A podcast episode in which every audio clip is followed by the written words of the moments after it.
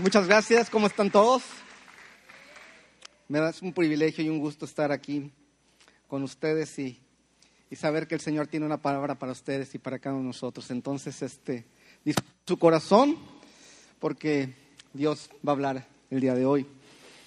Eh, siguiendo con, con los temas de conociendo al Señor a lo largo de este año que hemos tenido, el tema que a mí me tocó es Jesús, nuestro mediador. Si me ven un poco serio, es porque mi esposita no está aquí, pero, pero este, ya llega el martes, ya llega el martes. Yo, mis hijos y yo estamos ya muy contentos. Este, pero bueno, el, el tema que vamos a compartir hoy es Jesús, nuestro mediador. Pero bueno, ¿qué es un mediador? Hay, ha habido películas que se llaman El Mediador. ¿Qué es un mediador? ¿Quién me puede decir qué es un mediador? ¿Alguien? ¿Alguien que qué? ¿Alguien que está en medio? ¿Un árbitro? Bueno, yo tengo una definición que dice que es un intermediario o es una persona que interviene para resolver un conflicto entre dos partes, ¿no? Dos partes un conflicto y un mediador está ahí para tratar de resolver ese conflicto. No sé cuántos de ustedes se acuerdan, a manera de introducción se los voy a comentar. En el 2007-2008 hubo un boom inmobiliario en Estados Unidos y en buena parte del mundo, donde mucha gente pudo comprar casas. Este, el banco facilitó mucho la, la posibilidad de comprar casas sin que la gente pudiera tener capacidad de pago. Mucha gente compró casas muy grandes y costosas a una tasa de también muy alto. Y inclusive hasta una película hubo hace un año, creo que se llama Big Short, eh, de Christian Bale, una cosa así, no sé quién tuvo oportunidad de verla. Eh, pero eh, lo que quiero comentarles es que mucha gente adquirió compromisos muy grandes y no tenía capacidad de pago. Y lo que resultó al poco tiempo es que mucha de esa gente ya después no podía pagar. Entonces el banco le dijo, págame, les quitó sus casas y en algunos casos hasta la cárcel quería meterlo. Entonces la gente pedía perdón, clamaba misericordia, pero el banco decía, tú me debes y la justicia dice que tú, me tienes que pagar. Entonces había dos partes, el que clamaba por perdón y misericordia y el que decía, yo quiero justicia y yo quiero que me pagues. ¿Sí? Entonces es bien, bien, bien difícil porque parece que esas dos cosas se contraponen. Lo que es eh, misericordia y lo que es la justicia. Parece que me van a... Me está fallando un poquito el, micrófono. Pero bueno, entendemos eso. Tenemos por un lado gente que clama por perdón, por misericordia, pero por otro lado la justicia. ¿Sí? Y esto me sirve a mí de, introducción para decirles que esto es una analogía de lo que sucede entre el hombre y Dios. Y déjenme explicar un poquito la situación del hombre. Vamos a ver en Juan 3:19, por favor. ¿Cuál es la situación del hombre delante de Dios? Dice Juan 3:19, y esta es la condenación, que la luz vino al mundo y los hombres amaron más las tinieblas que la luz porque sus obras eran malas, malas. Vamos a ver qué dice Romanos 3:23, por favor.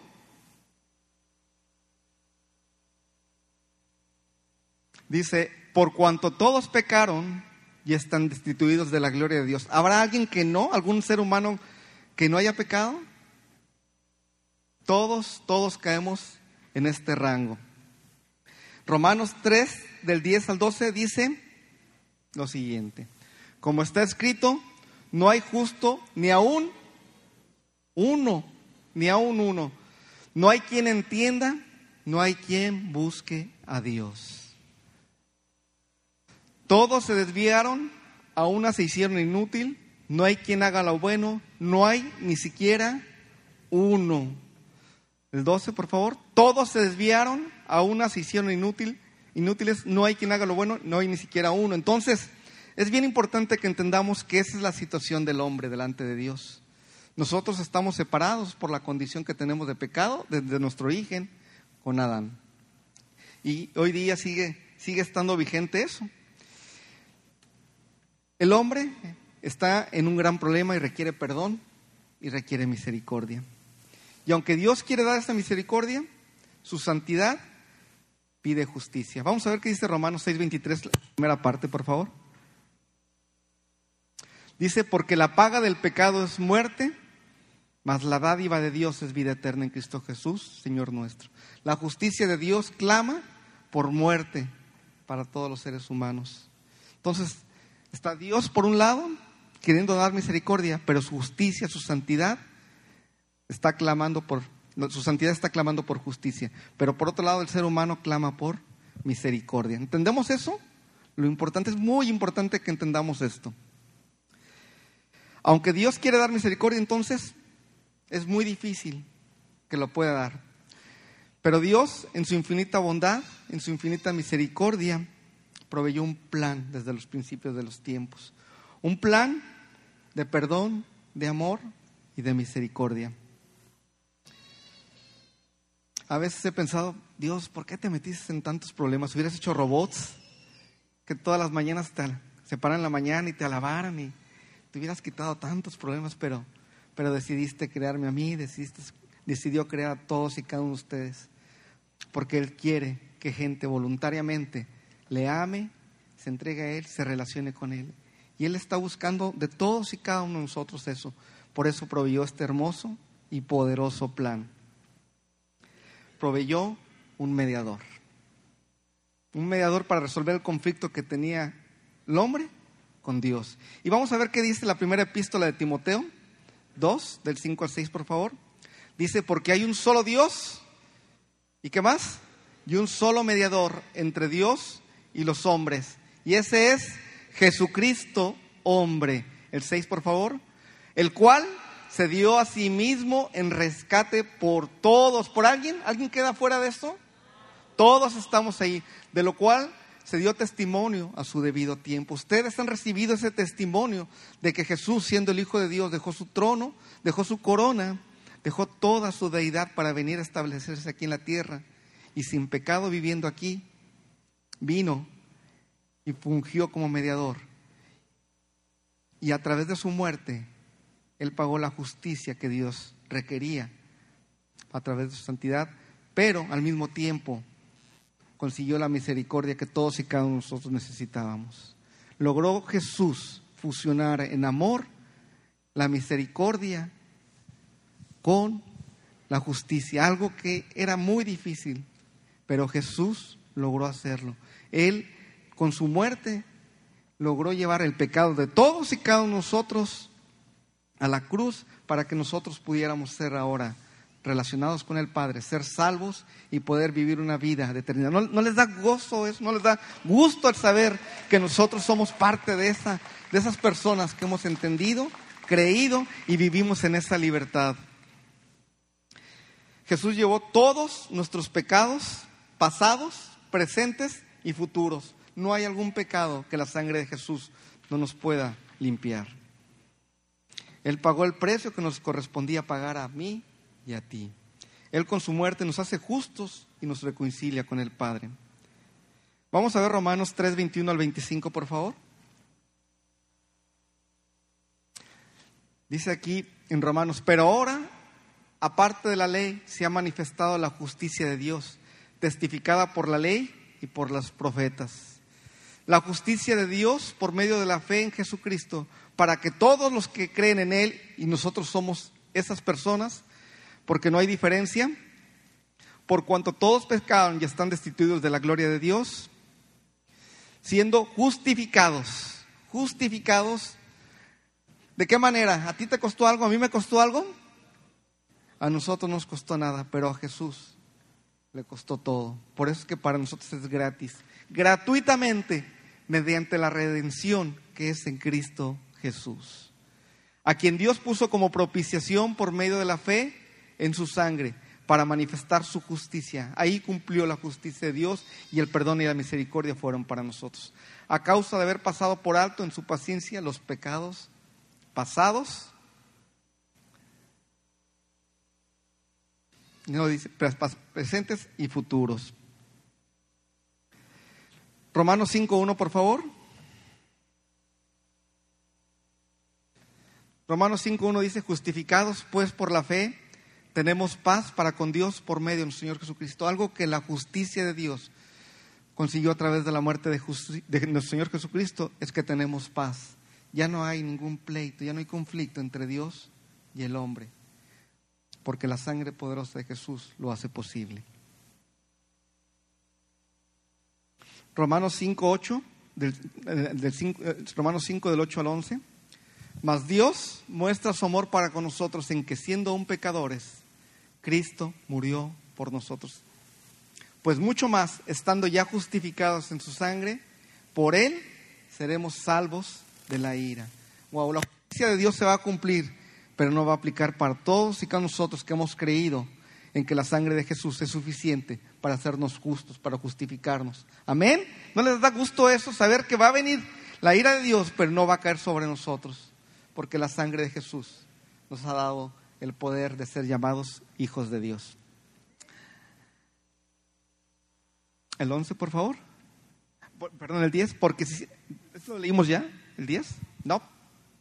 Dice, porque si siendo enemigos fuimos reconciliados con Dios por la muerte de su Hijo, mucho más, estando reconciliados, seremos salvos por su vida. Y no solo esto, sino que también nos gloriamos en Dios por el Señor nuestro, por el Señor nuestro Jesucristo, por quien hemos recibido ahora la reconciliación. Amén. Denle un aplauso al Señor. Él merece toda gloria, Él merece toda honra, Él merece que nosotros estemos ahora, porque cada gota de su sangre vale la pena que nosotros la vivamos y nosotros podamos conocer más de su gracia y su favor. Esto es lo que muestra, esto es lo que muestra es el tremendo amor de Dios y esto se traduce que si tú pones tu fe en Cristo Jesús, tu relación con el Padre de luces ha sido restablecida. Su amor es tan grande, pero tan grande que queda fuera de nuestro alcance del alcance de nuestra mente. ¿Quién eres tú? ¿Y quién soy yo para que Él nos ame de esa manera? ¿Se han preguntado eso? ¿Quién soy yo realmente? ¿Qué, qué, he hecho? ¿Qué? No hay nada por lo cual nosotros alcancemos a comprender que ese amor de Dios haya sido derramado en la cruz del Calvario. Y quisiera ahorita, me dejan ponerles un, video, me, encanta a mí, la letra es, preciosa, que habla justamente de quién soy yo, quién eres tú, y lo importante que es que entendamos el amor de Dios en la medida de lo posible. Adelante.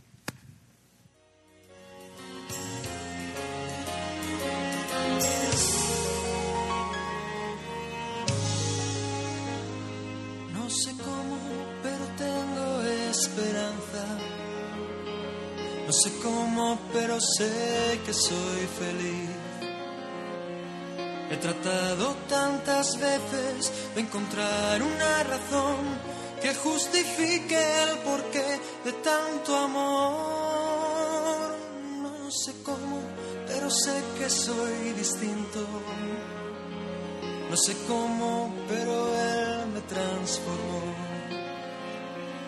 Y no fue mi propio esfuerzo lo que me hizo ver la luz fue su sangre derramada en la cruz. Otra vez ante ti, en humilde oración, ni siquiera me contestes, solo mírame, Señor. Ya no sé qué pensar, no sé cómo expresar el temor y el asombro que hay en mí.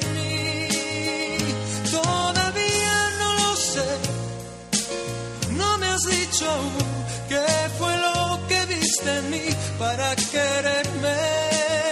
Y es que no entiendo la razón de tanto amor derrochado. ¿Quién soy yo para que tú me hayas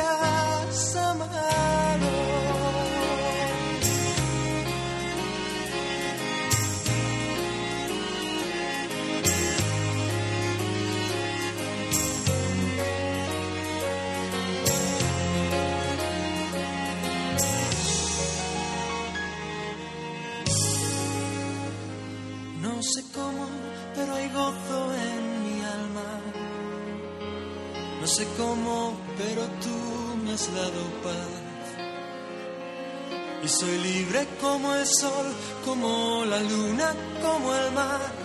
Nada puede detener tu libertad. Ya no intento comprender esta locura, palpitando al son del sol y de la luna. Solo puedo darte gracias, repetírtelo otra vez. Toma el agradecimiento de mi ser otra vez ante ti en humilde oración. Ni siquiera me contestes, solo mírame, Señor. Ya no sé qué pensar, no sé cómo expresar el temor y el asombro que hay en mí.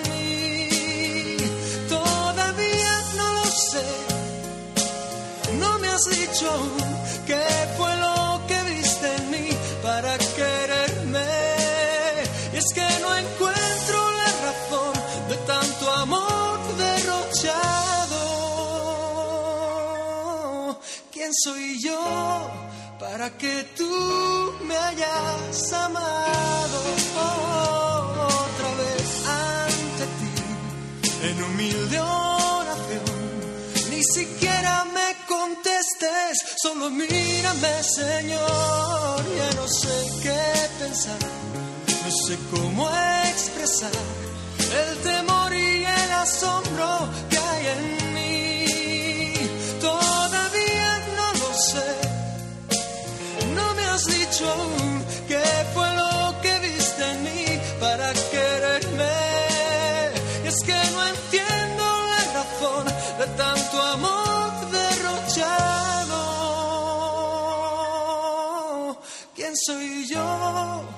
para que tú me hayas amado?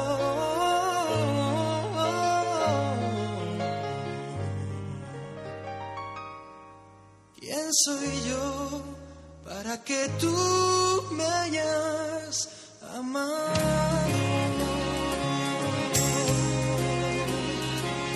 Amado,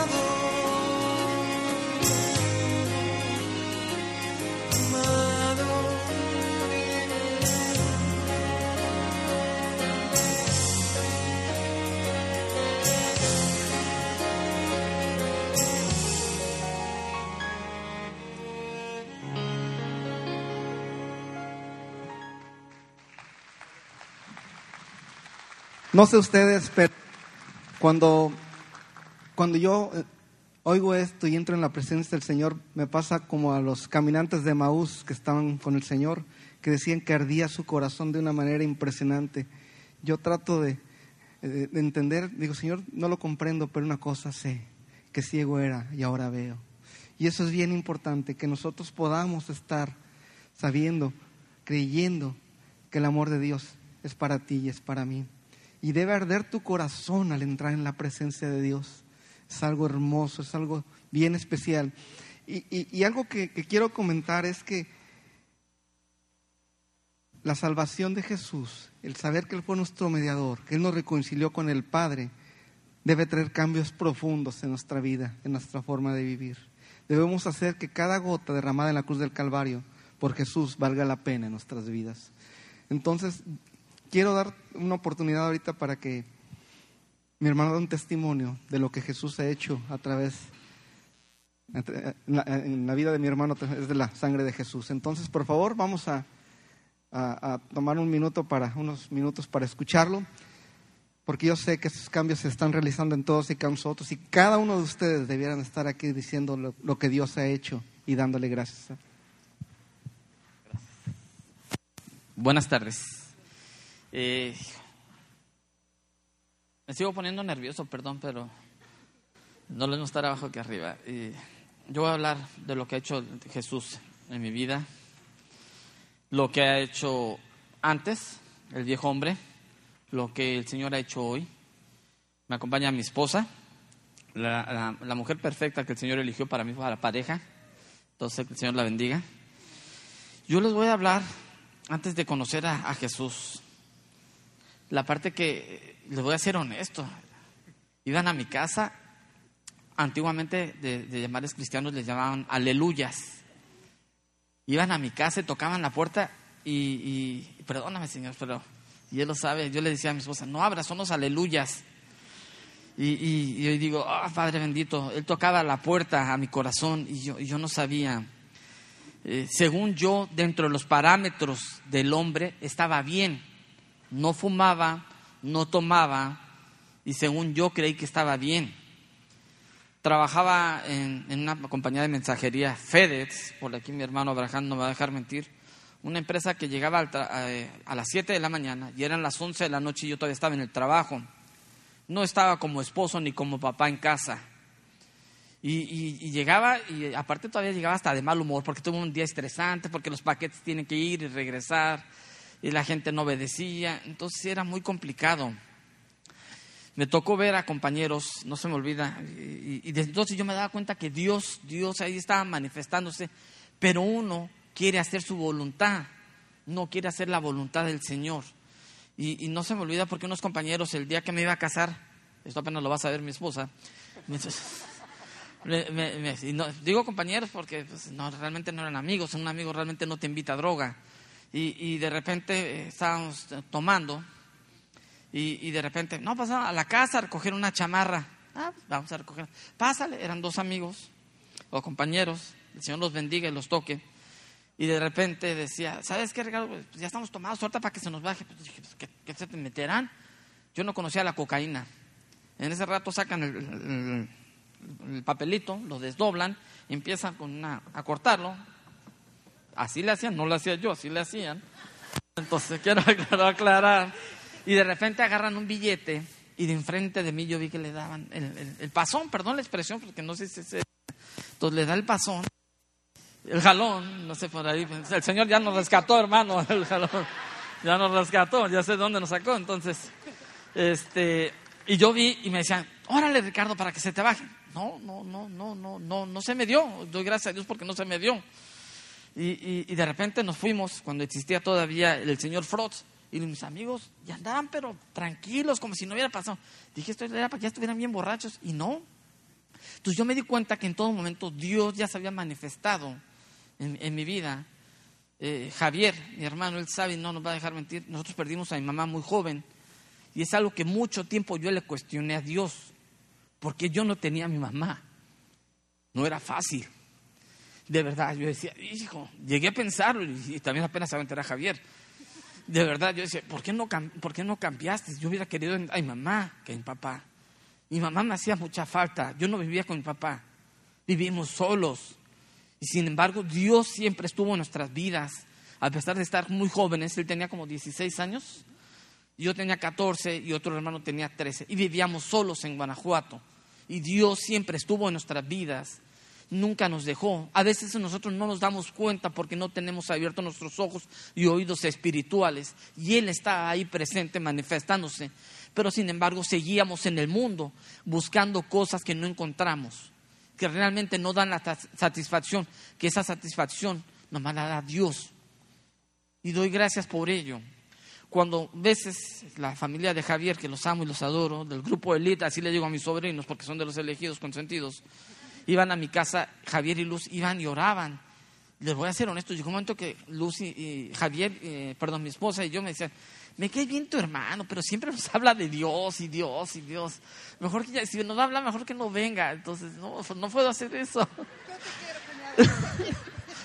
Y, de verdad no, no era fácil y, y- y uno se resiste y Dios es un caballero, me queda claro. Él llega, toca la puerta y depende de nosotros que le abrimos la puerta. Y yo no abría mi puerta, ni menos a la situación. Estaban mis hijos, Eduardo te amo y David te amo. Eh, estaban pequeños y en una ocasión se complicó la- las cosas en casa y, y me levanté una mañana en noviembre y le dije, pues a ti no te puedo obligar a ir a la iglesia. Después de tanta insistencia, mi hermano tiene como 30 años, o si no, hasta más de cristiano. Y yo, la oveja negra, que según yo estaba bien, porque no tomaba, no fumaba, y, pues según eso estaba bien, pero tenía el dedo inquisidor.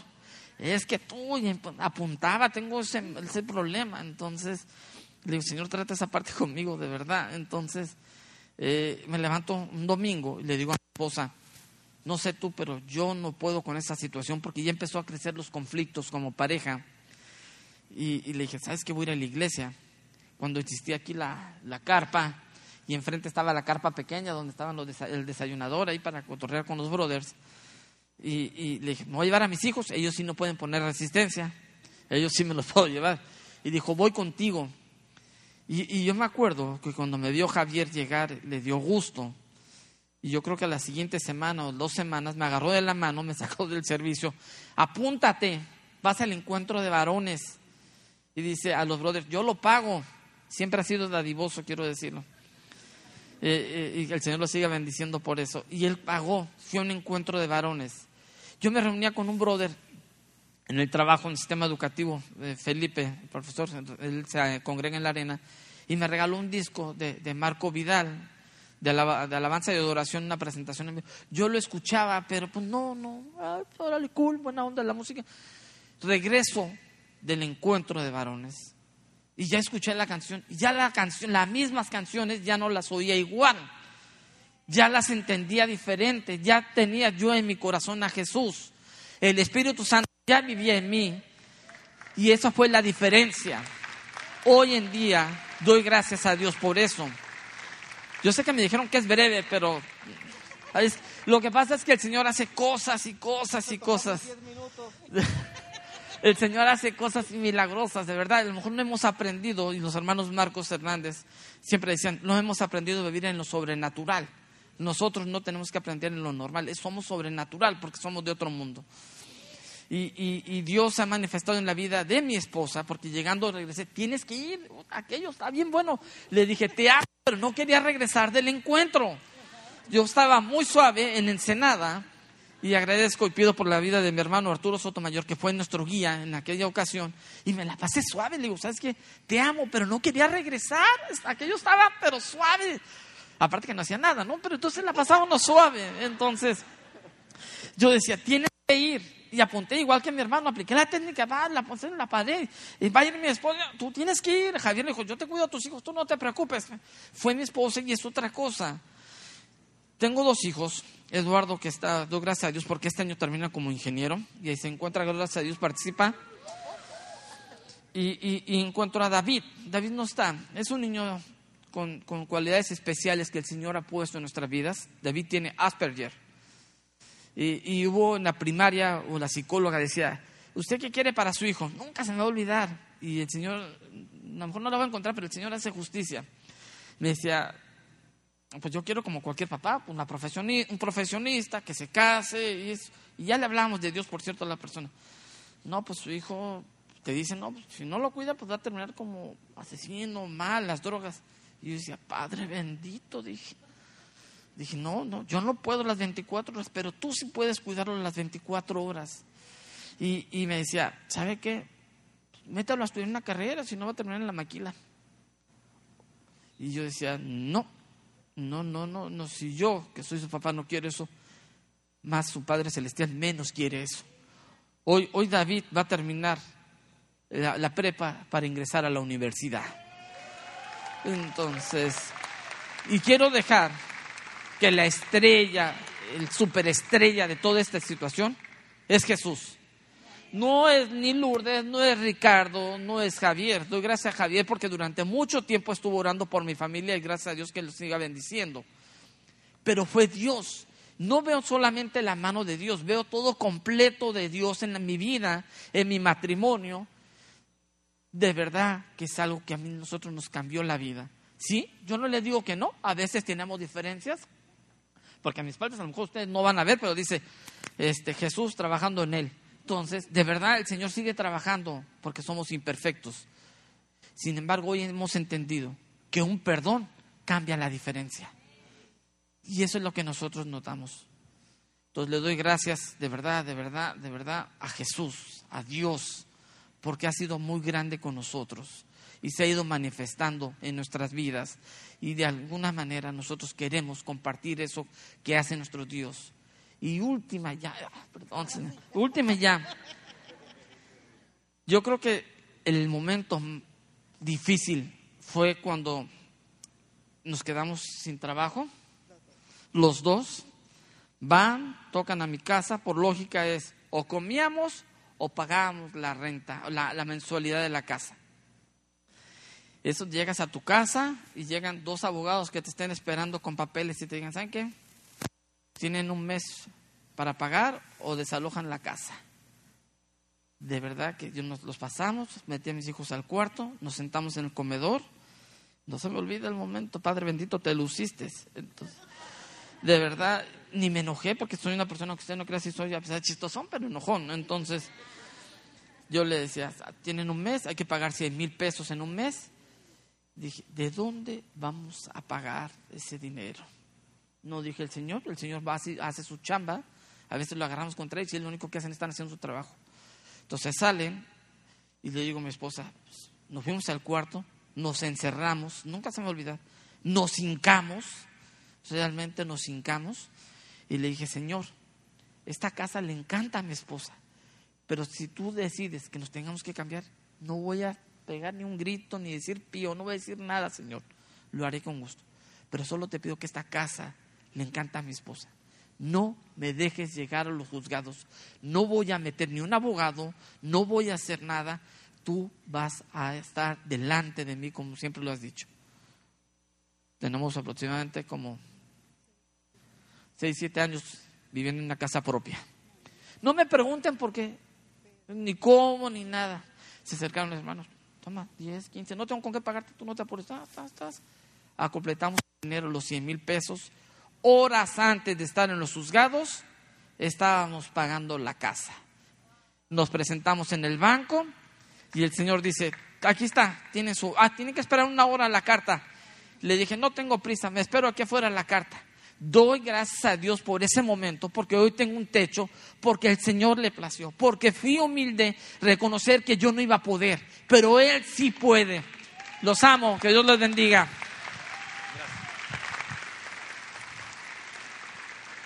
De lo que se entera uno, ¿no? No, gracias a Dios, gracias Ricardo, gracias Lulú.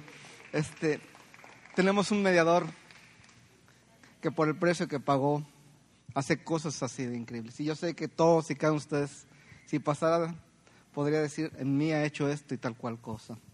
Y, y, y gracias. Ya me dejó bien poquitos minutos, ¿verdad?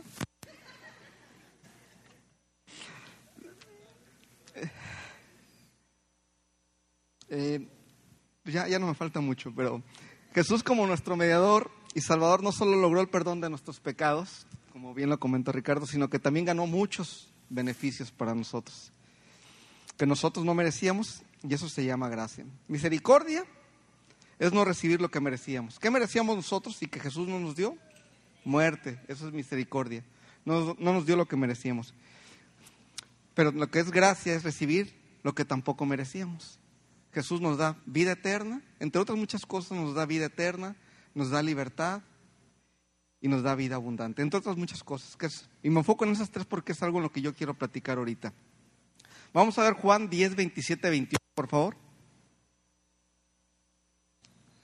Dice Juan 10, 27, mis ovejas oyen mi voz y yo las conozco y me siguen. Y yo les doy vida eterna y no perecerán jamás, ni nadie las arrebatará de mi mano. Eso somos tú y yo, ¿sí? Vida eterna y siempre estaremos en el hueco precioso de la mano de Jesús. Y es por eso que podemos escuchar testimonios como el que, el que dio Ricardo.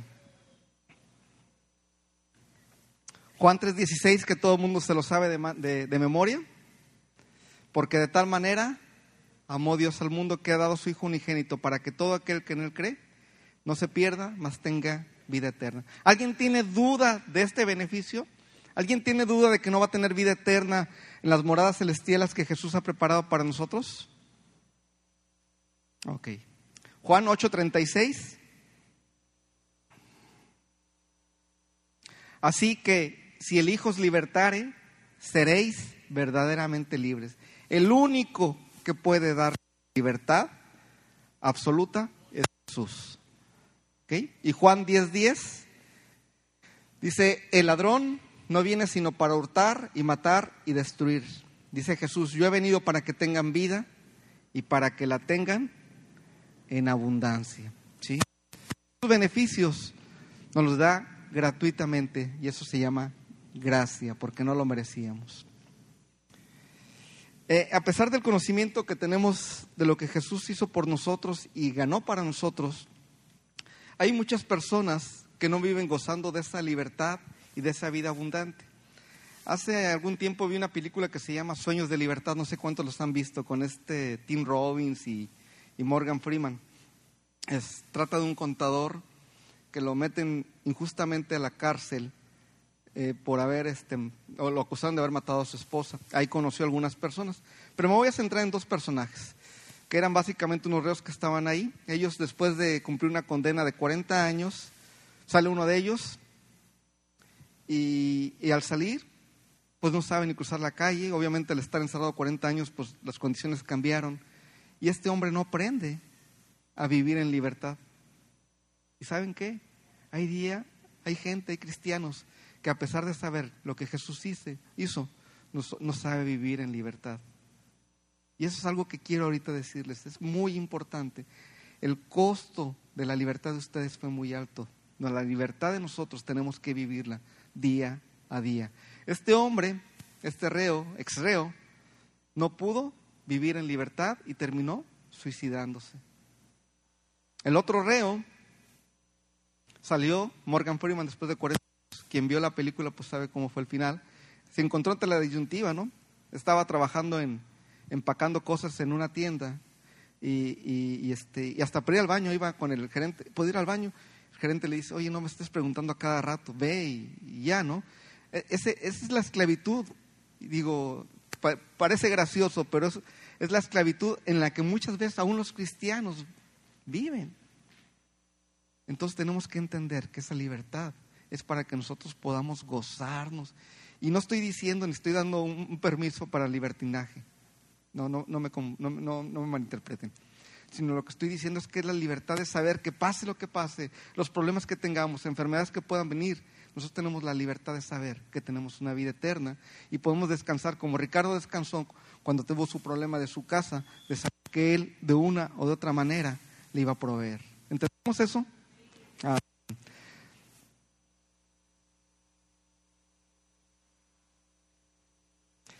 Y, ahora quiero comentarles acerca de, del secreto para una vida, una vida abundante. ¿Cuál es el secreto de una vida abundante? ¿Lo quieren conocer? Yo, sé muy que muchos ya lo saben, pero quien no lo sabe, aquí lo vamos a ver. ¿Qué dice Juan 15.5, por favor? Dice Juan 15.5, yo soy la vid, vosotros los pámpanos. El que permanece en mí y yo en él, este lleva mucho fruto, porque separados de mí, nada, nada, nada podéis hacer. Ese es el secreto una vida de relación con Jesús. Queremos tener éxito, involúcrate con Jesús, establece una relación fuerte, sólida, día a día con Jesús y los resultados se van a ver ahí. Yo recuerdo con mucho cariño a mis abuelitos, ellos duraron, no sé, 40, 50 años de casado.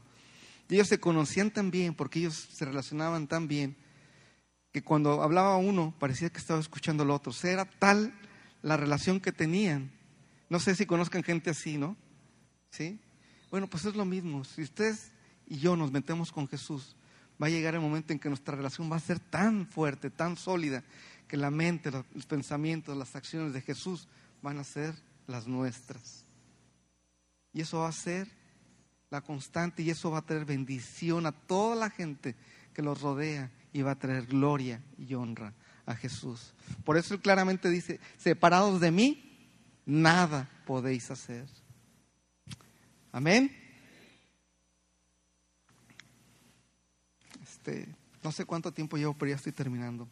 Este, sí queda claro lo que es un mediador. Sí queda claro que Jesús es nuestro mediador. Lo que Él hizo y todos los beneficios que nosotros tenemos producto de, de su sacrificio en la cruz del Calvario.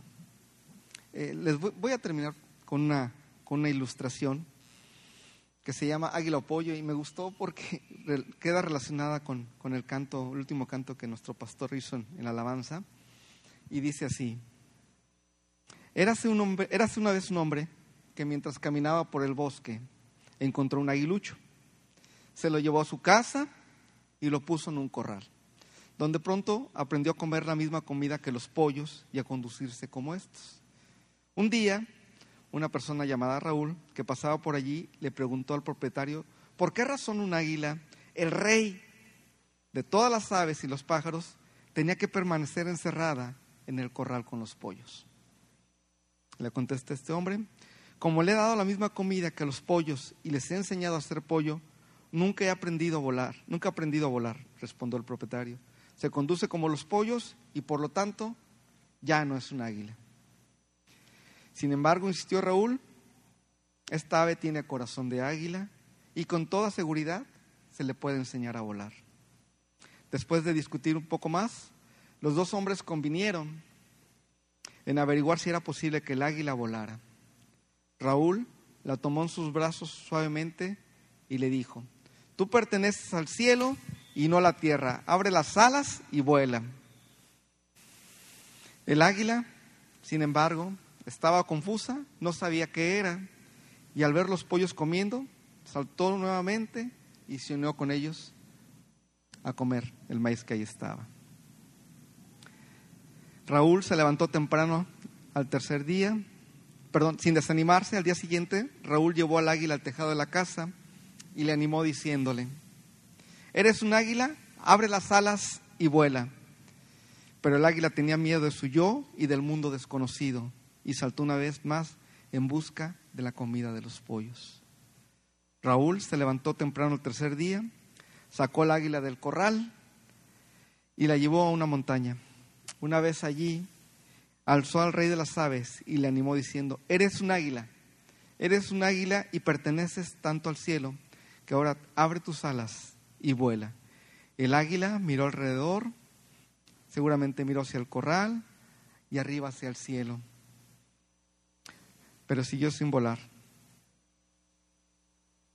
Perdón. Entonces Raúl la levantó directamente hacia el sol, el águila empezó a temblar y la avienta sin tener oportunidad de que cayera rápidamente en el suelo, y el águila empezó a abrir lentamente las alas y finalmente con un grito triunfante se volvió, se volvió, se voló alejándose al cielo. Es posible que el águila recuerde todavía los pollos con nostalgia, pero hasta donde se sabe, el águila nunca ha vuelto a vivir vida de pollo. Sin embargo, fue un águila, pese a que fue mantenida y domesticada como un pollo. Un paréntesis aquí. Nosotros vivimos muchos años con muchos prejuicios, con muchas cosas. Pero en el momento en que Jesús nos rescató, nos dice, tú eres un águila. Yo te crié como un águila. Tú no puedes estar viviendo la vida que tenías antes. Yo te he destinado para hacer cosas grandes. Yo te he destinado para que fortalezcas tu relación con tu esposa, con tu esposa, con tus hijos, para que seas un canal de bendición. ¿Sí? Y eso es a lo que nosotros estamos siendo llamados. No podemos vivir como el ejemplo que les daba de la película de los reos, viendo, a ver si puedo, no. Dios ya pagó el precio y producto de eso nosotros somos esas águilas. Esta parábola refleja muy bien la situación de cada uno de nosotros y del hombre de hoy. Este ha perdido su identidad y el sentido de la vida. ¿Quién es el hombre? ¿Cuál es el sentido de su vida? ¿Quién soy yo? La respuesta no es fácil. ¿Soy águila o soy pollo? Mi conciencia me dice lo primero, mi forma de vida tal vez lo segundo. Como el aguilucho, el hombre ha perdido la identidad a fuerza de vivir en el corral y de comer la comida de los pollos. Ha traicionado su verdadera esencia y se ha rebajado. Ya no sabe muchas veces lo que es. Ha perdido el sentido de la actividad y de su vida. El hombre, como el águila, es el rey de la creación. Dios nos diseñó para volar por encima de las circunstancias. Posee un corazón grande, capaz de anhelar lo sublime. Tiene alas para perseguir lo más alto. Sin embargo, se ha encarcelado en el corral. La sociedad de consumo, los problemas, lo tienen atrapado en sus fauces feroces. Y es que es mucho más fácil y placentero ser pollo que águila. El pollo posee la seguridad del corral, la comodidad de las rejas que delimitan su espacio, el cuidado de su amo, la tranquilidad del alimento asegurado, la protección frente a las vicisitudes de la vida. El águila, sin embargo, debe asumir el riesgo de moverse en, un espacio sin límites. Tiene que estar alerta para no caer en manos del cazador, que lo convertiría en trofeo de caza o en una pieza de museo. Tiene que luchar frecuentemente en la soledad y en un ambiente adverso para proteger y defender su vida de, que quienes, de quienes quieren someterlo. Pero el pollo ha perdido su libertad. La, ha- entregado a cambio de unos granos de trigo que llenen su buche hambriento. Es explotado y sometido al sucio mercado de la compra y venta. El águila, en cambio,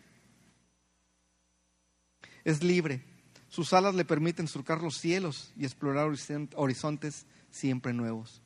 Qué triste es ver al hombre como el aguilucho en el corral comiendo la comida de los pollos y llevando la vida de estos. Cuando su corazón y su mente Dios las creó para cosas más grandes. La tarea no es fácil, en parte porque estamos convencidos de ser pollos o porque no conocemos cuál es realmente nuestra identidad. No es el caso de nosotros. Nosotros conocemos perfectamente que nuestra identidad en Cristo Jesús es el ser hech- hechos hijos de Dios. Y como hijos de Dios somos águilas de las cuales nosotros podemos gozarnos en la libertad de saber que vienen cosas importantes, que nosotros vamos a dejar un legado de bendición para nuestros hijos y nuestras siguientes generaciones, el saber que vamos a ser de impacto en el trabajo, en la escuela y donde quiera que nos movamos. Y termino. Recordaremos con nostalgia nuestra vida de pollos y sufriremos la tentación de volver al corral. Pero quien realmente descubre su vocación a la libertad y, encuentra un claro sentido de su vida, jamás dará un paso atrás en su, en su decisión de llevar una existencia a la cual Dios nos ha llamado. Y en este momento la pregunta es, ¿con quién te identificas más? ¿Con el águila o con el pollo? Jesús pagó un gran precio para que nuestra vida vuele sobre las circunstancias como el águila. Yo creo que nosotros entendemos en esta hora que nosotros debemos volar como el águila. Nosotros tenemos la victoria asegurada. Nosotros tenemos el gran cuadro completo. Nosotros nos vemos ya llevando una vida de bendición, de alabanza, de gloria y honra. Amén, hermanos. ¿Entendemos eso? A Dios la gloria y la honra. Y no quisiera terminar en esta hora sin, sin hacer una oración.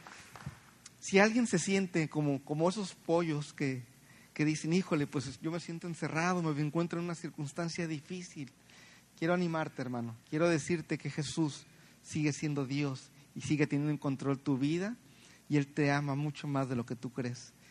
Así como decía la canción, no sé cuántas, a mí esa canción es de mis favoritas, siempre me ubica y me hace saber quién soy yo. Así, hermano, les quiero decir en esta hora, Dios los ama y Dios en esta hora les dice, tú tienes alas de águila, tú puedes volar, tú puedes emprender negocios, tú puedes hacer que tu familia sea una familia de bendición, tú puedes hacer que en tu trabajo seas hacer la diferencia y traer bendición, paz, sanidad, amor hacia gente que tanto la necesita. ¿Sí? Y en esta hora quisiera que nos pusiéramos de, pe- de pie y orar por ustedes. Yo quisiera, por favor, puestos de pie a orar por ustedes. Y que le demos gracias a Dios por lo que Él hizo en nosotros y por lo que está haciendo. Como dice Ricardo, Jesús sigue trabajando en nosotros y, y Él quiere que nosotros vivamos esa vida de libertad, esa vida de abundancia. Señor, te damos gracias. Gracias en esta hora porque podemos tener la certeza, Señor, de que lo que tú realizaste en la cruz del Calvario, Señor, poderosísimo. Te damos gracias, Señor, gracias, Señor, porque tú, Señor, a través de tu sangre preciosa nos has dado libertad, nos has dado águilas de águila, nos has puesto sobre las circunstancias, Señor, y nosotros creemos firmemente, Señor, que en esa libertad nosotros podemos ser ese canal de bendición, ese canal de amor, ese canal, Señor, que tú, Señor, has dispuesto en nosotros, Señor, para poder, Señor, dar testimonio de la verdad que eres tú, Señor Jesús. Gracias, Señor, porque lo que tú ganaste en la cruz del Calvario, al pagar el precio que nos correspondía a nosotros, Señor, Señor, nos ha dado a nosotros propósito, sentido, destino eterno, Señor, el saber que nosotros estaremos en las moradas celestiales, el saber que nosotros podemos, Señor, tomar autoridad en el nombre de Jesús sobre las circunstancias, ese Señor, Señor, nos da paz, nos da gozo, nos da libertad. Y en esta hora, Señor, declaro sobre todos y cada uno de mis hermanos, sobre todo en aquellos que estén siendo sometidos a opresión, Señor, libertad, Señor, la libertad que tú ganaste en la cruz del Calvario, Señor. Declaro sanidad, declaro prosperidad, declaro bendición, Señor. Declaro una vida, Señor, de amor para la gloria de tu nombre, Señor. Bendito sea, Señor, y gracias, Señor, porque queremos ser cada día más contigo como tú, Señor. Queremos que nuestra relación, Señor, contigo sea cada día más fuerte, más sólida, Señor, y nosotros podamos, Señor, ser cada día más como tú, que pensemos, que hablemos, que actuemos más como tú, Señor. Ese es el deseo de nuestro corazón, Señor, y ese es el secreto, Señor, que queremos llevar a cabo, Señor, meternos contigo en cada momento, a lo largo del día, Señor, sin importar cuál sea la circunstancia cuál sea, Señor, la problemática, Señor, gozarnos en ti, Señor, en saber, Señor, que tú estás con nosotros y que tienes en control cualquier situación, Señor, nos hace sentir como sentirnos como esa águila, libres, volando, Señor, sobre las circunstancias y te alabamos y te exaltamos por ello y te damos gracias, la gloria, la honra, el poder y la alabanza a ti y solamente a ti. Amén, amén y amén. Dios les bendiga, hermanos. Pueden tomar su lugar. Gracias.